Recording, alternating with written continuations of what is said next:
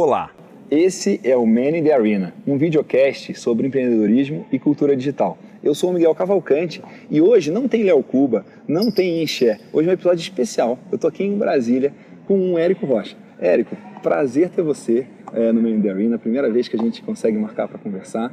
E seria legal, assim, você começar contando um pouco da sua trajetória antes de você começar no empreendedorismo digital. Assim, você tem uma história muito legal de vários anos de sucesso no mundo corporativo, de trabalhar em banco e tal, não sei o quê. A primeira coisa que eu queria te perguntar é o que, que você aprendeu né, e que trouxe de lições, de erros, de acertos, de aprendizados para o empreendedorismo do que você aprendeu no banco, que você aprendeu no trabalho corporativo? Nossa, é. essa é uma pergunta que ninguém nunca me fez. É. Valeu. Muito bom. Pergunta que ninguém nunca me fez. Muito legal. Meu é, trabalho é esse. É, muito, isso é muito legal.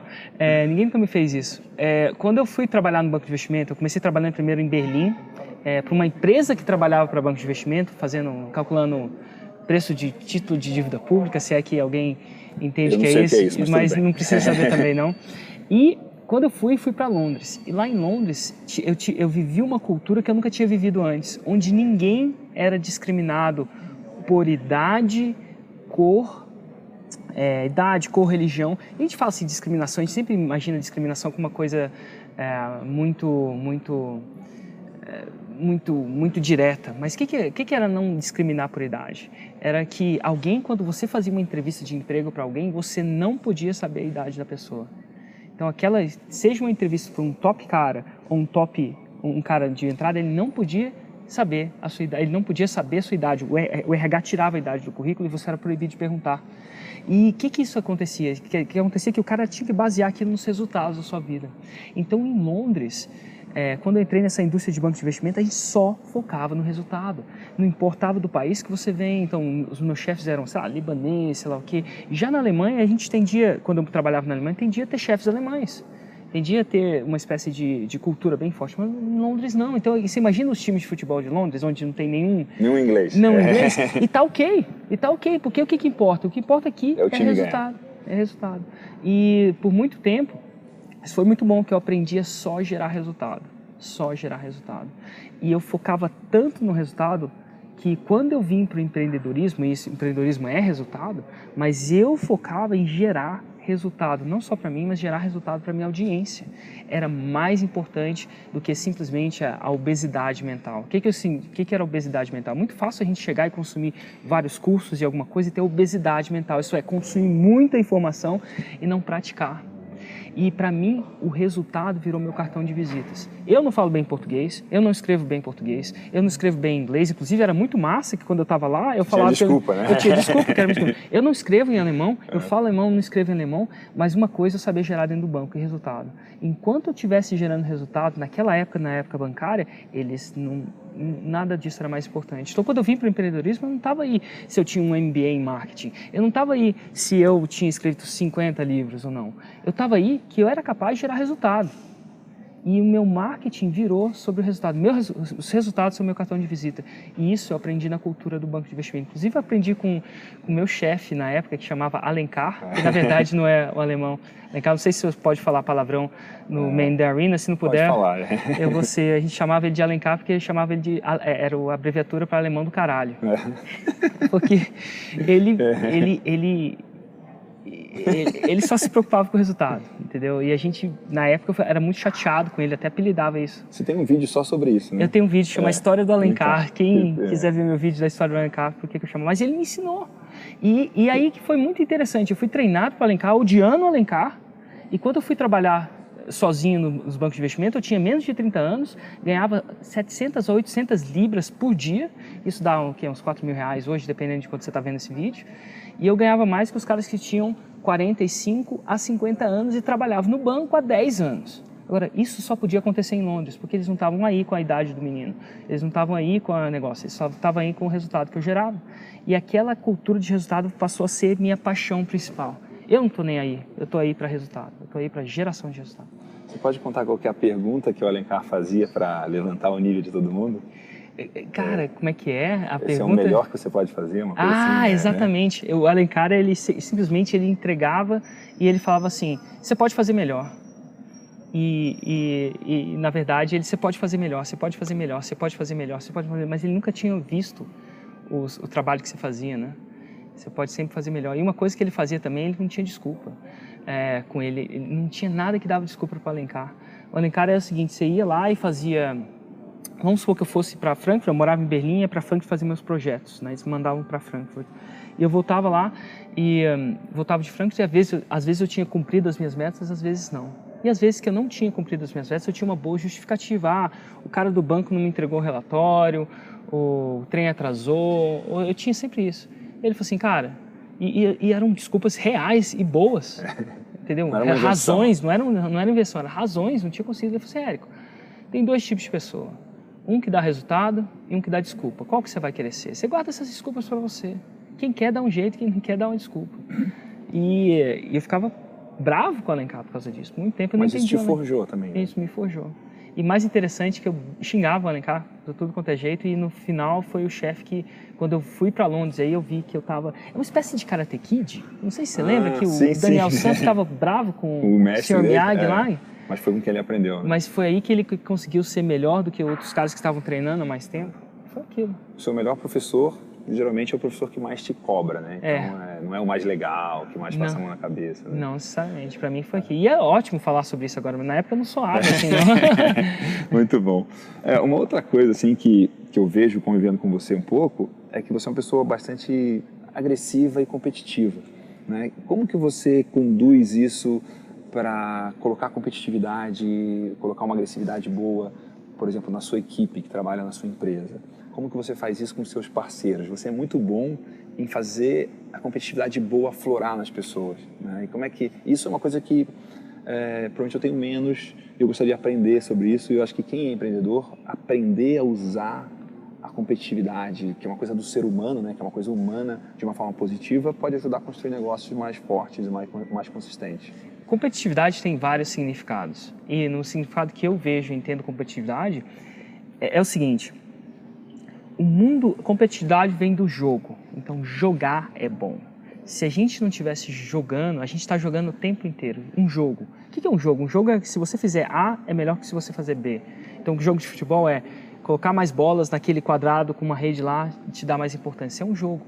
Agora, se você olhar para futebol em si, eu vou tentar entender, explicar. Se você olhar para futebol em si e explicar friamente, é extremamente chato se não tiver um jogo envolvido. Você jogar a bola para lá, se você não jogar certo. a bola para cá, se você colocar a bola para lá, simplesmente mover a bola para um lado para o outro, não é. Não tem graça. Ele, não tá tem certo. graça. E ele só tem graça porque ele é feito de um jogo. Porque alguém chegou e falou, isso é mais importante que aquilo. E ele passa a ter jogo. Então o jogo em si é excitante. É excitante. Agora, tem dois tipos de jogo. Um jogo onde você está jogando futebol na esquina da sua casa, com um gol ali, no churrasco com a galera, e você tem que bater a bola e marcar um pênalti. E outro é botar essa mesma ação, com a mesma distância, com o mesmo gol, numa Copa do Mundo. Então, jogos onde tem alguma coisa, é, em inglês chama at stake, uhum. alguma coisa Coisas vale, em jogo, né? Coisas, coisas realmente... É muito mais excitante para um ser humano do que não é. Então, você jogar poker com palitinho é diferente de jogar poker tá, com dinheiro. E é diferente de jogar poker dependendo de quanto dinheiro você está jogando. Então, eu, eu uso o jogo como uma ferramenta de excitação fazer uma coisa como a gente está fazendo agora, publicar um canal do YouTube sem um jogo é muito diferente de publicar um canal de YouTube com um jogo. Você está gamificando a vida. Assim. Eu estou gamificando é. a vida. Então, para mim, eu muito gamifico legal. a vida para tornar a vida mais interessante. Não é que eu vou morrer se eu perder um jogo. Então, mas eu, é muito legal. Então, você vai. E, e, não é que eu vou morrer ou deixar de morrer, uhum. alguma coisa. Um jogo é um jogo, do mesmo jeito que o futebol, mas é muito interessante, principalmente quando alguma coisa está em jogo, quando alguma coisa está at stake. E quando eu consigo jogar jogos comigo mesmo, faz minha vida ficar mais excitante. E eu tento envolver a minha equipe na ideia de jogos. E eu, quando eu falo minha equipe, não é só a minha equipe da minha empresa, meus parceiros também. Você sabe muito bem que eu faço jogos com meus parceiros. Uhum. E, e, eu simplesmente. Estou aprendendo isso, é. é e eu simplesmente fazer que um, um, parceiro top 1 seja simplesmente um top 1 é diferente de ser um parceiro top 1 e dar um prêmio que ele ache animal. E quer dizer que o cara está só jogando pelo prêmio? Não necessariamente. Ele está jogando para um prêmio. Para ganhar. Para ganhar, um, dois, pela significância e dois, pela excitação do jogo. E eu adoro jogar. Eu prefiro jogar jogos, quando eu estou jogando, já que eu vou jogar, eu prefiro jogar jogos onde eu tenho prêmios. Porque é legal jogar. Então, se você transformar isso numa coisa legal, vai ser, a vida vai ser muito mais legal. Interessante. Uma coisa que você também faz muito bem, eu estou aprendendo isso, é, é, subir o nível do jogo.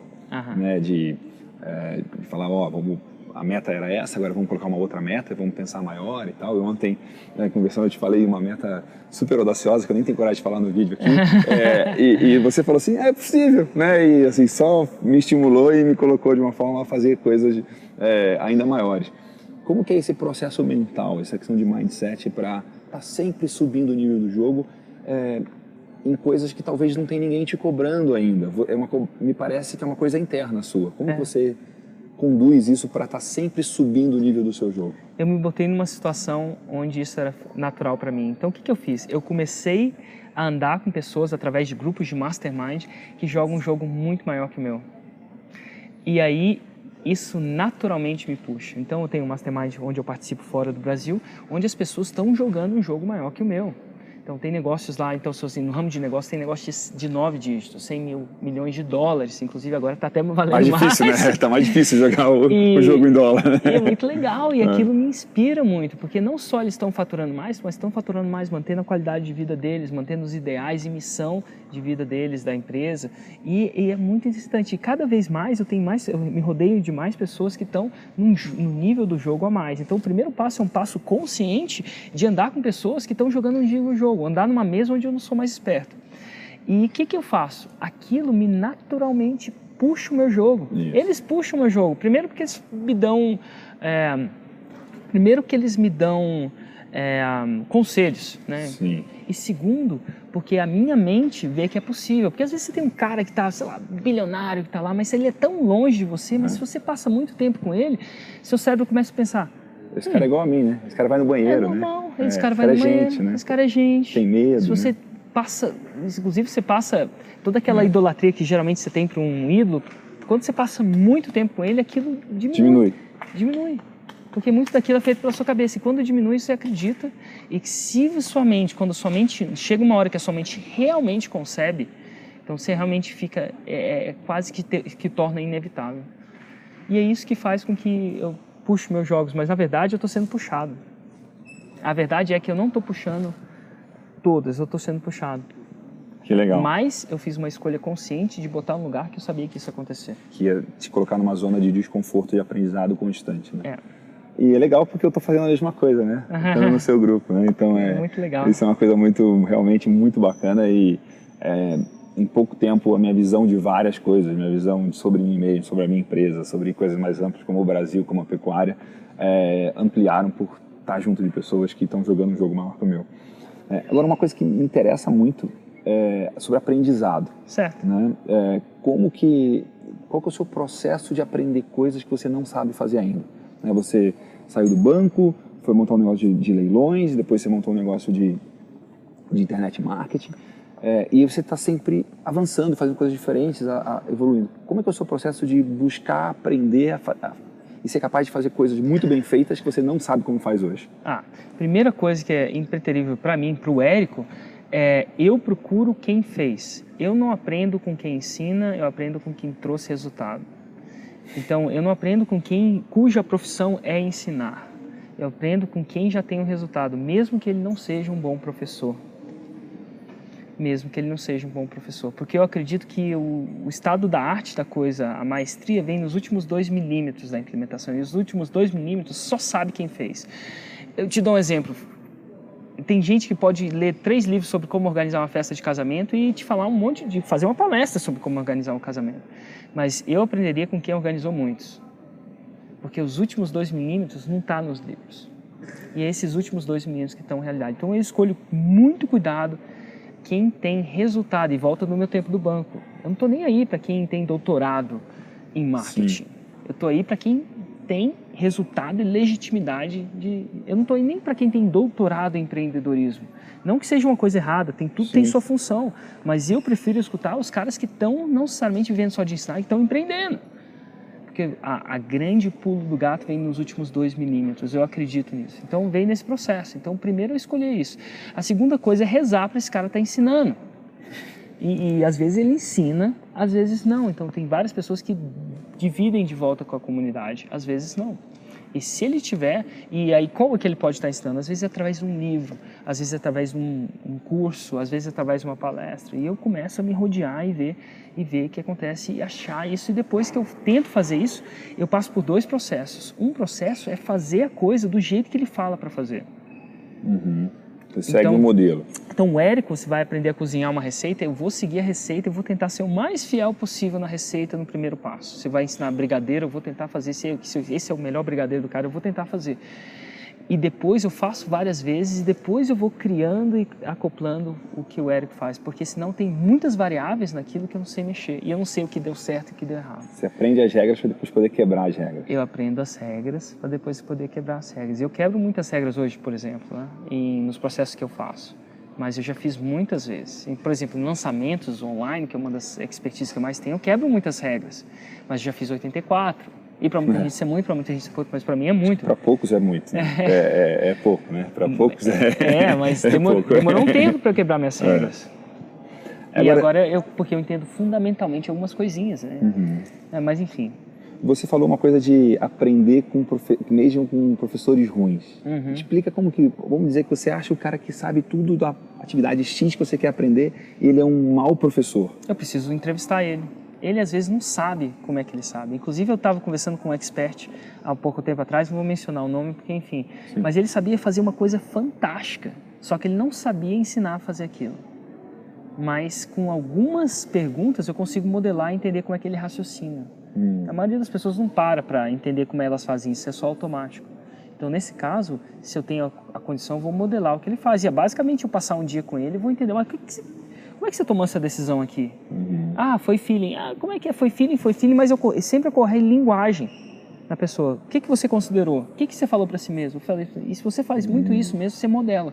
Grandes modeladores Sim. da atualidade, Tony Robbins. Não é. foi o primeiro a modelar, não. Mas eu começo a modelar. Ah, ele faz isso. Ah, ele faz aquilo. E a Maria, entrar a... na cabeça dele, entender como a cabeça dele funciona. Exatamente. E a maioria das vezes você aprende mais vendo a pessoa ser do que vendo a pessoa falar. Meus, os filhos fazem muito isso. Eu falo Sim. alguma coisa pro meu filho, ele tá, entra por um ouvido e sai pelo outro. É. Se eu jogo alguma coisa no chão, ele joga alguma coisa no é. chão. Especialmente quando você faz alguma coisa errada, né? É, é. especialmente sempre está fazendo uma coisa. Especialmente quando sua é. esposa fala, ah, eu falei, eu falei, eu preciso fazer isso, agora seu filho vai fazer. Aí você para de fazer, né?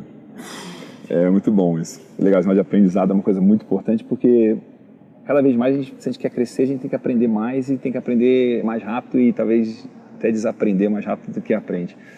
Agora, uma outra coisa também de pergunta aqui é em relação à questão de dinheiro, de faturamento e com propósito. Porque Sim. nesse mercado que a gente está andando, as pessoas que a gente está andando, a gente fala muito abertamente sobre faturamento, a gente Sim. fala muito dos números. Né? E isso às vezes soa para pessoas que não estão acostumadas como que quase que um foco exclusivo nisso. Uhum. Como é que você trata isso? Como é que você explica isso, essa questão de dinheiro, faturamento versus propósito e significado? Eu sempre começo pelo meu propósito. E é mais interessante, quando você não tem dinheiro, é, dinheiro é igual oxigênio, você fica desesperado para ter. Mas depois que já tem o que é para você muito dinheiro, e para muita gente isso é milhões, para outra gente isso é mil, milhares, sabe? Tem, cada um tem o seu termostrato. Mas quando você tem diferentes é, níveis, quando você já tem um nível que você já, já tem, aí você naturalmente usa para. Ou você começa a tomar antidepressivo, porque todo aquele dinheiro que você achava que tinha ganho, que ia fazer a sua vida ficar mais feliz não faz. Até, ou você acha o seu propósito. É muito interessante isso. Então você não tem escolha. Ou você acha o seu propósito ou você começa a tomar antidepressivo. Porque tudo que aquilo que você lutou, que você falou que agora é quando eu tiver milhões. Então eu, eu achei meu. Demorei para achar. Não foi fácil achar. Mas eu achei. E para mim isso está muito dentro de mim. Então eu falo tão abertamente do dinheiro que eu ganho é, em, algum, em algumas coisas como do meu propósito. E o que, que, é o meu propósito hoje? O que, que faz o meu coração mais cantar hoje? É isso que eu te perguntar na sequência. É, Fala aí. Tô adivinhando. É. Acho que foi o Léo Cuba que, que apareceu aqui espiritualmente. É. ele está assistindo. É, ele está assistindo. E aí, Léo, tudo bom? Um dia eu vou te encontrar. É. eu vejo os vídeos do meio é. da arena. Nossa, Miguel Cavalcante, eu sou o Léo Cuba. Eu pensei, pô, agora eu vou encontrar o Léo Cuba. Oh, só foi o Miguel Cavalcante. Hoje não, é. Hoje não. Mas qual que é o meu propósito? O meu propósito que me dá mais tesão é ver algum estudo de caso que eu ajudei a ele dar um salto na vida. E algumas, dar um salto é dar um salto no negócio, em resultado. Eu chamo isso de transformar, pular de nível. Transformar uhum. são vários. Quando eu vejo isso, esses estudos de caso através de vídeos. Hoje, ultimamente, a gente está fazendo uma série de 12 estudos de caso. Nada me emociona mais. Eu sinto quando eu vejo um vídeo daquele do, jeito, do mesmo jeito que eu acho que uma mãe se sente quando o filho se gradua. É, ou do mesmo, ou do mesmo jeito que a mãe ou o pai se sente quando a filha casa ou o filho casa. Eu acho que deve sentir uma coisa muito legal. E eu sinto aquilo quando eu vejo meus estudos de caso. Então, o meu propósito é criar mais estudos de caso, mais pessoas que usam empreendedorismo para transformar, levar o nível da sua vida e transformar, levar o nível da vida de outras pessoas.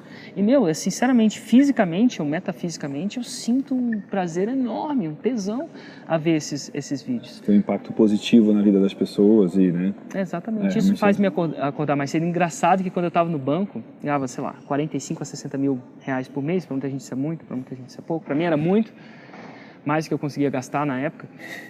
E é, tudo que eu queria era parar de trabalhar, ganhar muito dinheiro para comprar muitas casas e parar de trabalhar. E aí, bom, acabei empreendendo para ter mais liberdade e chegou numa hora que eu tinha muito conforto financeiro. Hoje em dia eu posso parar de trabalhar, por exemplo. Se eu parar Sim. de trabalhar Zipo, é, só de, dos rendimentos que eu tenho, eu vivo mais do que eu gasto mensalmente.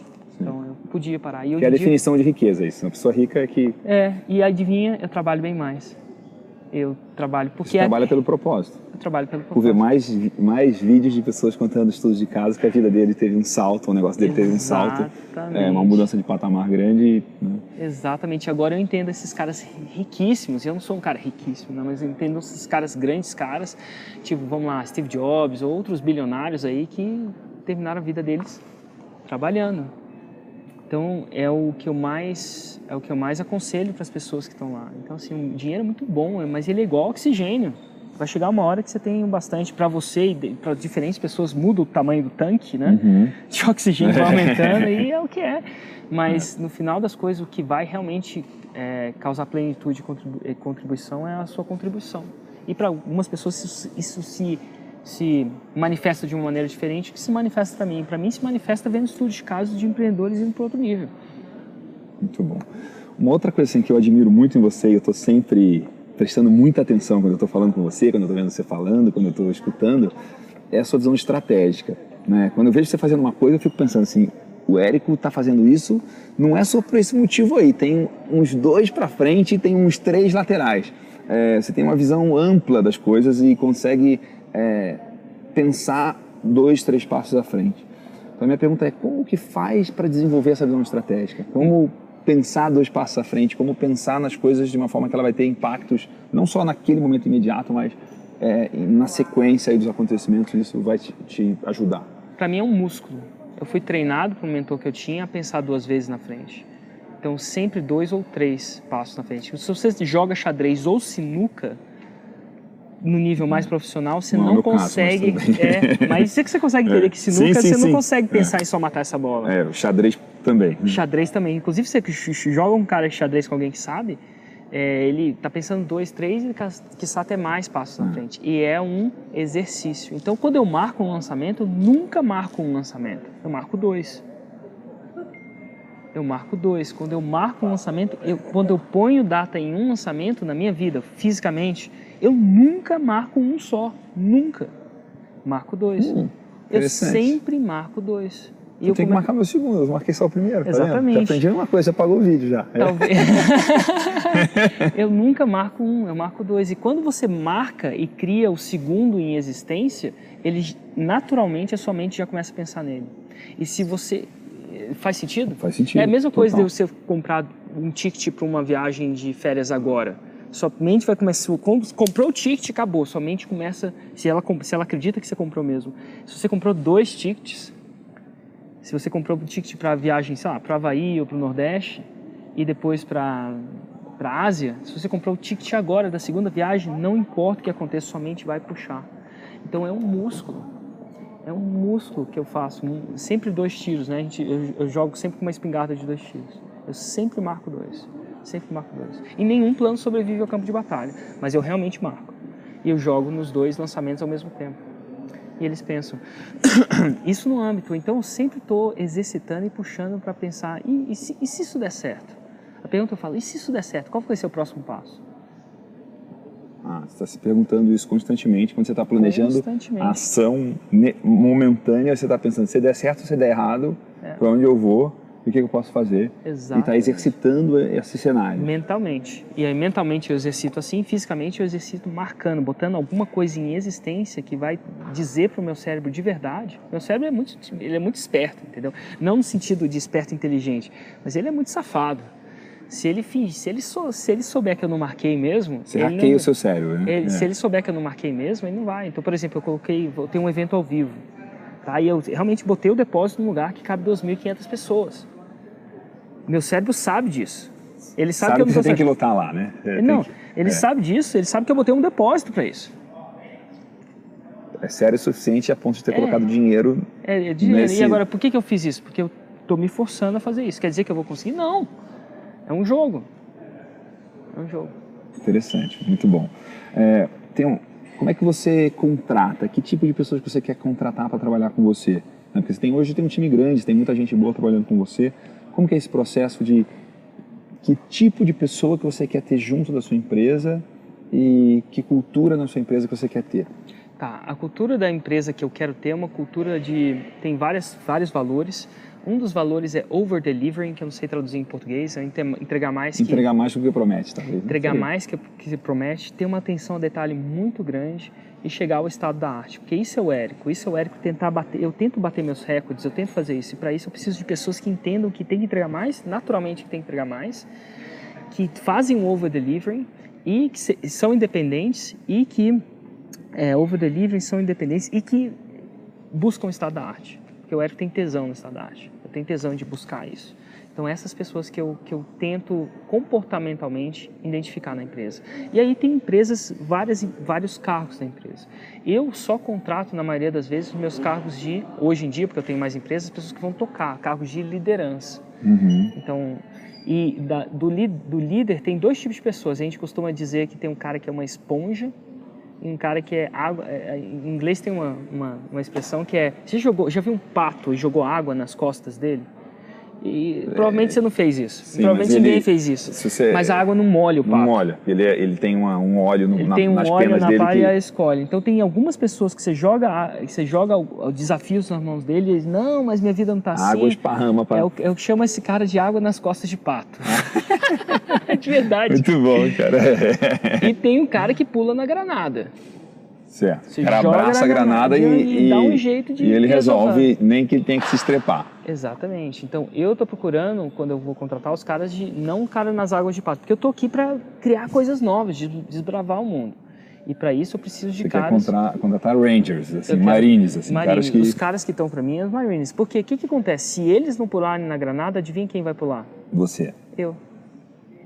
É, você já pula em granadas também. Eu já pulo, Nas suas é. granadas. Cada um é. tem, vai ter as suas para fazer coisas grandes, vai ter um monte de granada que vai ter que pular em cima, né? Exatamente. Então, das duas, uma. Ou ele vai pular ou eu vou pular. E como eu quero, eu tenho a opção de aumentar o impacto do, do que eu faço, então eu não vou conseguir sozinho. Sim. Então, eu preciso encontrar pessoas que tenham essa, essa, essa coisa, essa, essa ideia. E eles vão contratar outros tipos de pessoas. Não todo mundo tem que pular em granada na Mas sua empresa. Água nas pessoa... costas de pato, não. Água nas costas de pato, não.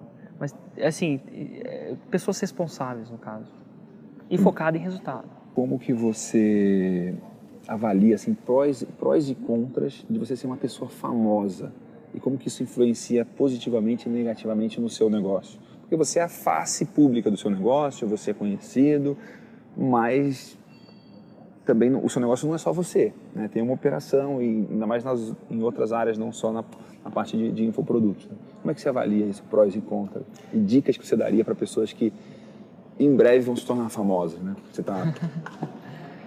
Olha, a, a, fama ajuda muito. A fama ou a autoridade naquele mercado ajuda muito. Ajuda você a fazer parcerias, parcerias, ajuda você a... Basicamente, se eu tiver um, uma coisa, ajuda você a converter mais, né? Uhum. Venda para isso. Mas mais importante, ajuda você a fazer parcerias. Ajuda os caras mais top de, do mercado te procurarem para fazer parcerias. Isso é muito bom. A desvantagem disso é que se o seu negócio depende da sua fama, ele não pode ser vendido. Sim. E o ideal é você ter um portfólio de negócios.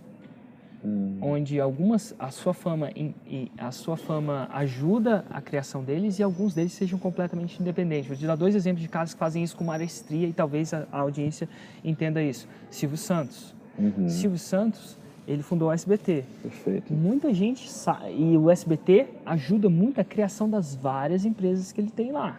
E, e as chances são, eu não sei acertar exatamente o portfólio, mas ele faz muito mais dinheiro com os outros negócios, tá do certo. SBT do que com o SBT, mas o SBT é a mola propulsora. E agora eu vou dar um exemplo internacional, Richard Branson, né, do grupo Virgin. Inclusive tem um, tem um até eu vi um vídeo no YouTube dele que a, a, a cara dele ajuda muito o negócio dele. Ele consegue parcerias, ele consegue falar com investidores Sim, que todo não... mundo quer falar com ele, né? Todo Exatamente. mundo quer estar próximo dele, né? Exatamente, mas não deixa de fazer o seu negócio vendível. Inclusive ele, a Virgin Mobile da França, a divisão da França, ele pegou um trem de Londres, isso mostra no YouTube, um vídeo muito legal. Foi lá, subiu num prédio, desceu para inaugurar. Na volta, ele já estava vendendo a empresa.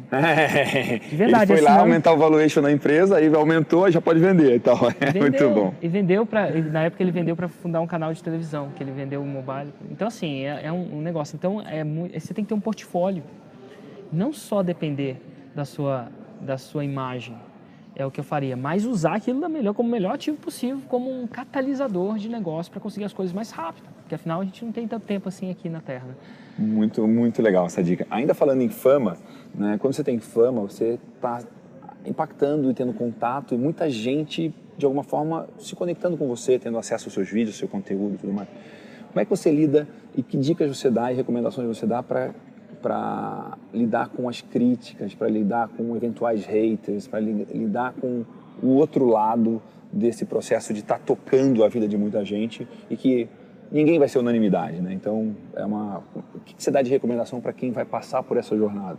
A primeira coisa é não resistir a essa jornada. Não resistir. Você vai ter haters todo mundo vai ter haters. Então a gente acha que o hater, que uma pessoa que não gosta do que você publicou, tem alguma coisa contra você e que é alguma coisa que você fez.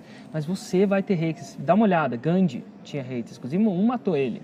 John Lennon publicou tanto. Gente, eu fui no Museu de Música, ele publicou é. muita, muita música de qualidade. Uhum. Muita, não só em quantidade. Naquela época eles publicavam muito. Teve hater. É, se você andar para um ramo histórico de religioso, o próprio Jesus Cristo tinha muito hater. É verdade. Então, sim, cara, se o Gandhi. Impacto gera hater. Impacto. Se o Gandhi, se o John Jesus, Lennon. John Lennon tiveram hater, quem sou eu para não ter?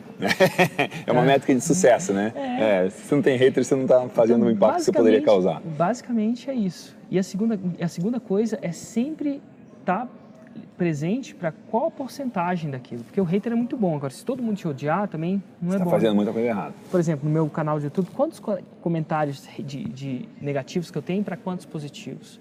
E, e para mim, hoje, mais ou menos, minha métrica é um para mil.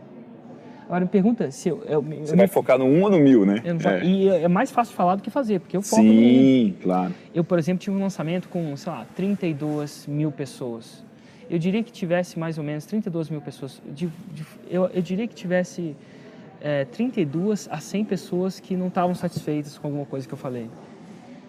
Então, em 32 mil pessoas, 100 parece muito. É. Mas se você perder e falar assim, mas peraí, eu, quantos comentários eu tive bons? Eu acho que foram 4 ou 5 mil. bons, tá entendendo? Então, assim, é. o que, que eu vou focar? Então, a gente tem que estar tá sempre olhando e como é que eu faço hoje, como é que eu lido com o meu com o meu hater. Eu, eu passo 20 minutos, é um exercício diário que eu faço hoje, 20 minutos respondendo os, os vídeos no meu canal do YouTube. Comentários do comentário. É, e simplesmente, obrigado, Érico. Nossa, obrigado também. E aquilo alimenta e me deixa presente que muita gente gosta do que eu faço também.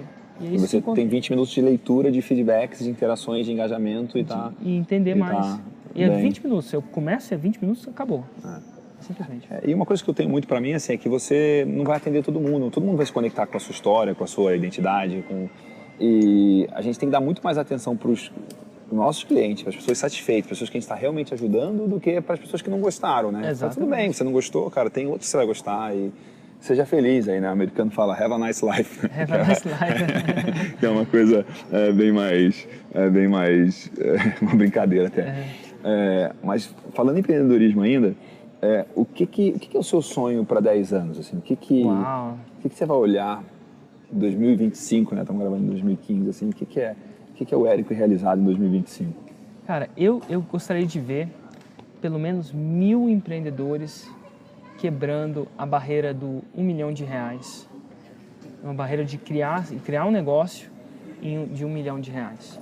E eu falo por que, que um milhão de reais? Porque um milhão de reais resolve a sua vida? Não. Mas um cara que passa essa barreira, eu acredito que eu já vi vários empreendedores que ainda não passaram, outros que passaram, mas um cara que passa essa barreira, eu acho que ele atinge a adolescência no negócio. Então ele passou daquela parte da infantilidade. Uhum. Se eu uhum. conseguisse. É, você tem um, um, negócio minimamente, né? É, você tem um negócio. Uhum. E ele está mais, mais, mais está menos pró as, a, a, cair pelas, pelo, pelo que acontece externamente. Então, provavelmente você já entende fluxo de caixa, já, é. já entende o que é, é margem de contribuição. Me custou bem caro aprender sobre isso. Mas uma vez que aprende, acabou. É. Então eu queria realmente ver mil, exatamente, mil, mil empreendedores fazendo um milhão. Isso daria mais ou menos um bilhão, certo? Sim, mil é, vezes um milhão. Mil é. vezes um milhão. Eu não costumo ser bom em matemática não, mas é isso aí. E eu acho que isso é uma métrica muito boa. Se eu conseguisse atingir essa métrica daqui a 10 anos, eu ficaria muito feliz. Mil empreendedores batendo a, reta, a margem de um bilhão, menos o que for o, a inflação daqui até lá, né? Uhum. Que cada vez vai ficar mais fácil. É. cada vez vai, vai ficar mais fácil ficar milionário, né? Inclusive vai. a inflação que a gente está o quê? 12% ao ano, né? Ah, é. Alguma coisa do tipo. Mas enfim, é, era uma métrica voltando em resultado, é isso que eu quero ver. Que legal, muito bom.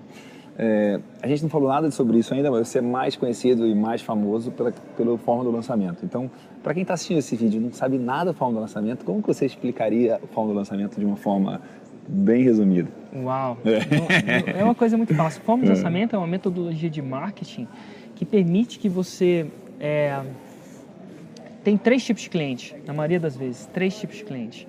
Qualquer negócio, eu vou explicar isso bem rápido. Um cliente que, que sabe que, que, que ele sabe ele sabe o que é o produto. Ele sabe que é um produto. E ele tem pressa para adquirir o produto agora. Vamos supor numa escola de inglês. Eu sei que eu preciso falar inglês, você precisa e eu, cara, eu quero me matricular numa escola tá de inglês. Quero entrar agora, né? Exatamente.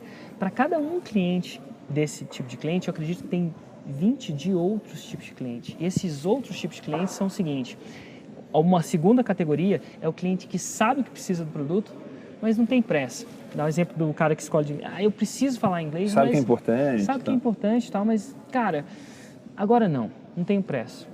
E tem uma terceira camada de tipo de cliente que precisa do produto, mas ele não sabe que precisa.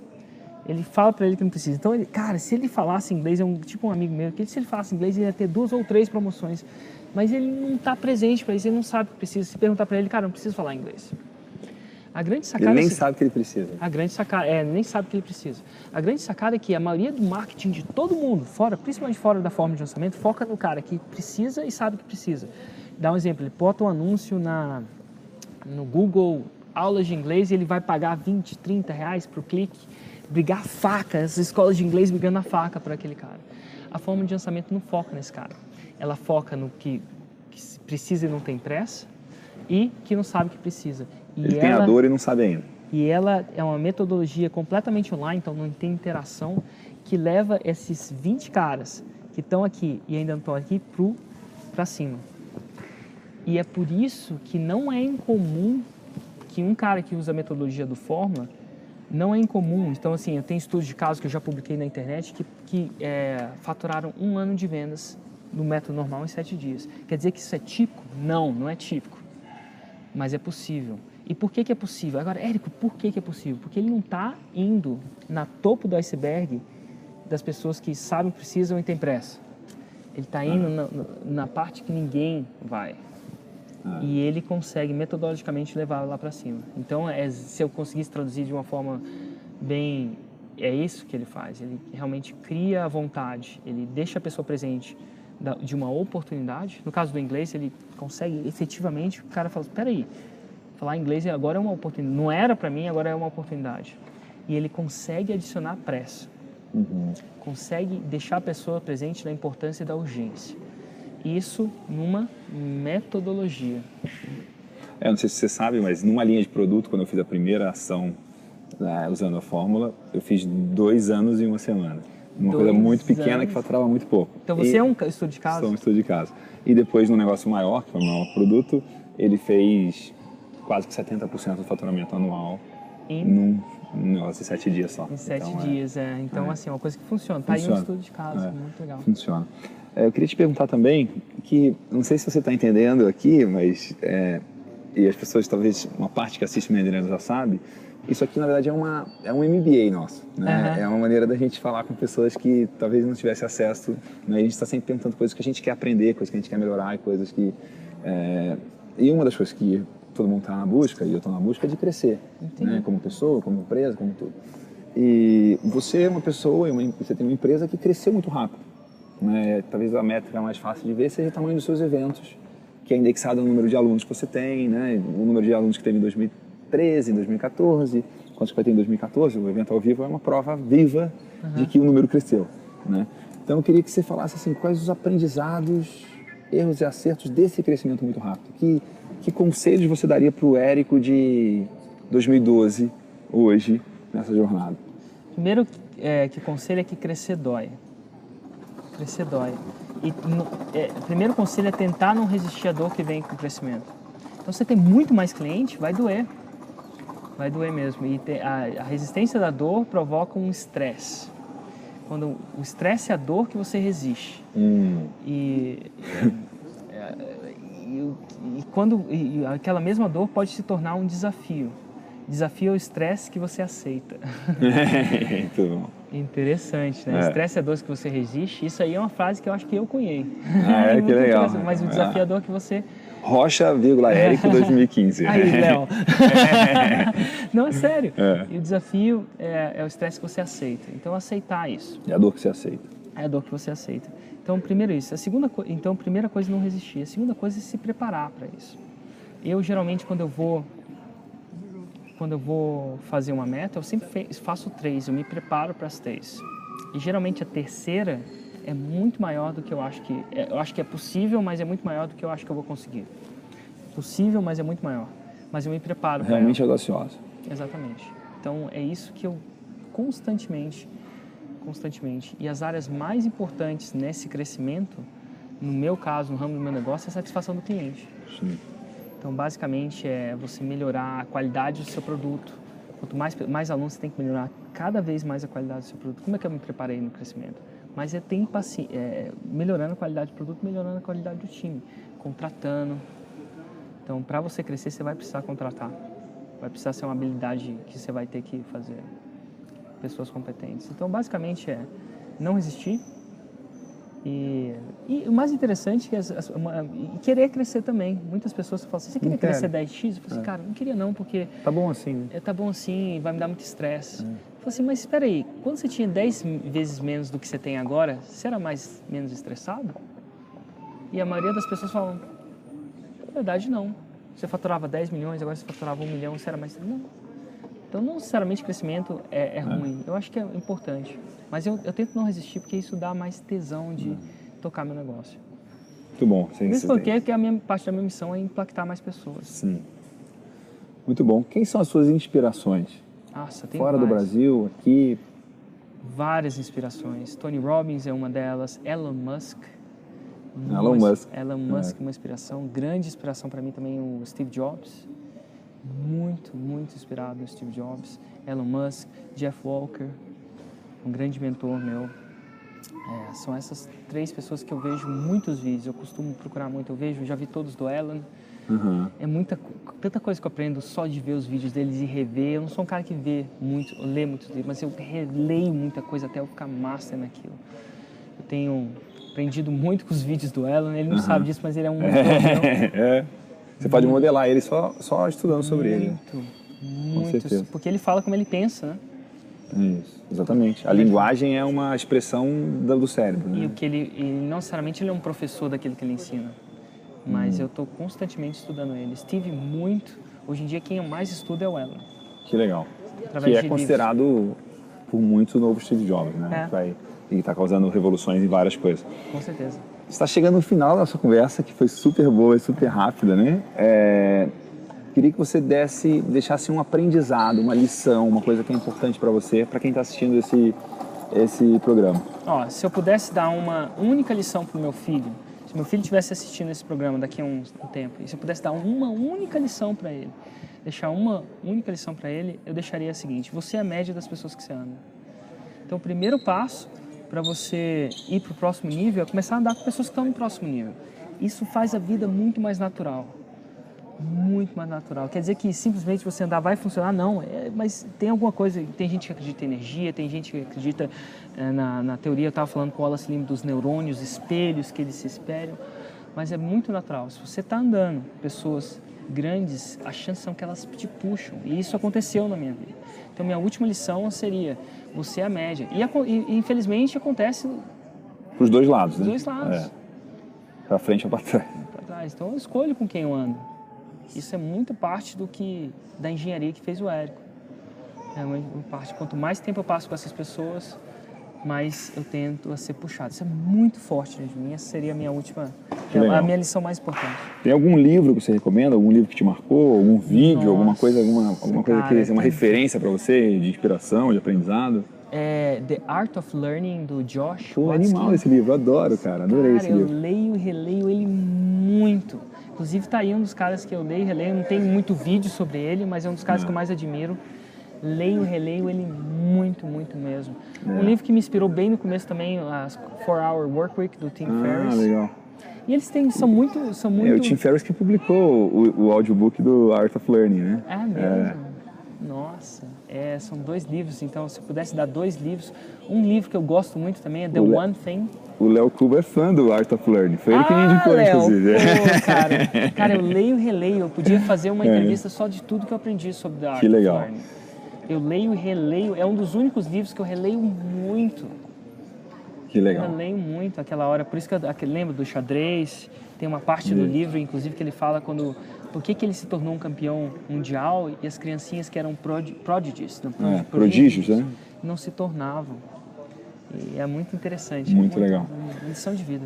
Por último, para a gente encerrar aqui, a gente, Man Arena é o homem que está na arena, o homem que está na ação, a pessoa que está na ação, pode ser mulher, pode ser homem, né? Não é é, então a gente não quer ficar só no aprendizado, a gente quer ficar na ação. Então que, que desafio, desafio é uma coisa que a pessoa tem que fazer e tem que ser uma coisa que tire ela da zona de conforto. Que desafio que essa pessoa que está assistindo o vídeo possa fazer até o final da semana que vem, que você acredita que se ela fizer, ela vai de alguma forma se tornar uma pessoa melhor. Uau, uau. Eu posso falar alguma coisa que se ela tem responsabilidade ou não? Sim. É, Pode falar o que você quiser. Posso falar o que eu quiser. Nossa, é, é interessante. O que, que eu falaria até o final da semana que vem? Para ela fazer até o final da semana que vem que de alguma forma vai impactar positivamente ela ou a vida dela. Eu estou pensando se eu falo essa ou não. Se vocês vão me processar se eu falar essa. tá, eu vou falar aqui, mas você tem que fazer ou não esse desafio, ser responsável por esse desafio, tá? E esse desafio é, se você não gosta do que você faz, se você não gosta do que você faz e é capaz de ser responsável por isso, pede demissão. Que legal, tá feito. Eu falo é. isso porque passei dois anos evitando pedir demissão do meu trabalho que eu não gostava. E quando eu pedi demissão, a vida não foi muito fácil, não. Eu perdi 10 quilos. Inclusive, se você quiser emagrecer também, pede demissão. Tem gente que engorda, né? Tem gente que engorda, é. Mas eu emagreci, perdi é. 10 quilos. E pedir a demissão e jogar a minha vaquinha do precipício, né, como tem outra analogia. Sim. No final de hoje foi uma das melhores coisas que eu fiz. Demorou um ano para me recuperar e fundar uma empresa, mas eu acho que se eu não tivesse me colocado naquela situação, eu provavelmente estaria num banco. Hoje é que dia? Hoje é terça? Hoje é terça-feira. Terça, provavelmente hoje você não estaria falando comigo, eu estaria em Londres trabalhando num banco, fazendo uma coisa que eu não gostava. Muito isso. bom. Então, assim, demorei muito, hesitei muito, mas Quanto mais rápido você tira o band-aid. Tomar uma decisão real, entrar em ação numa coisa realmente importante e que pode é. ser doloroso, né? É, eu tenho um vídeo que eu falo mais sobre isso, chama Queima Ponte. Se alguém quiser pesquisar. Ah, muito legal. Se Queima... você quiser ver, eu conto Queimando pontes ou queima, queimando Érico? Rocha Queimando Pontes. Legal. E eu falo, conto a história do demissão. Muito bom. Bom, esse é o Man the Arena. Tivemos o prazer de falar hoje com o Érico Rocha aqui. Eu sou Miguel Cavalcante e hoje não teve nem Léo Cuba nem Xé, mas foi uma conversa muito boa. Muito obrigado. Muito é. bom ter você. Ó, quero fazer e... ainda uma com o Léo Cuba, hein? Beleza. Maravilha. Obrigado, Érico. Foi ótimo. Obrigado, Miguel. Você é demais. Valeu.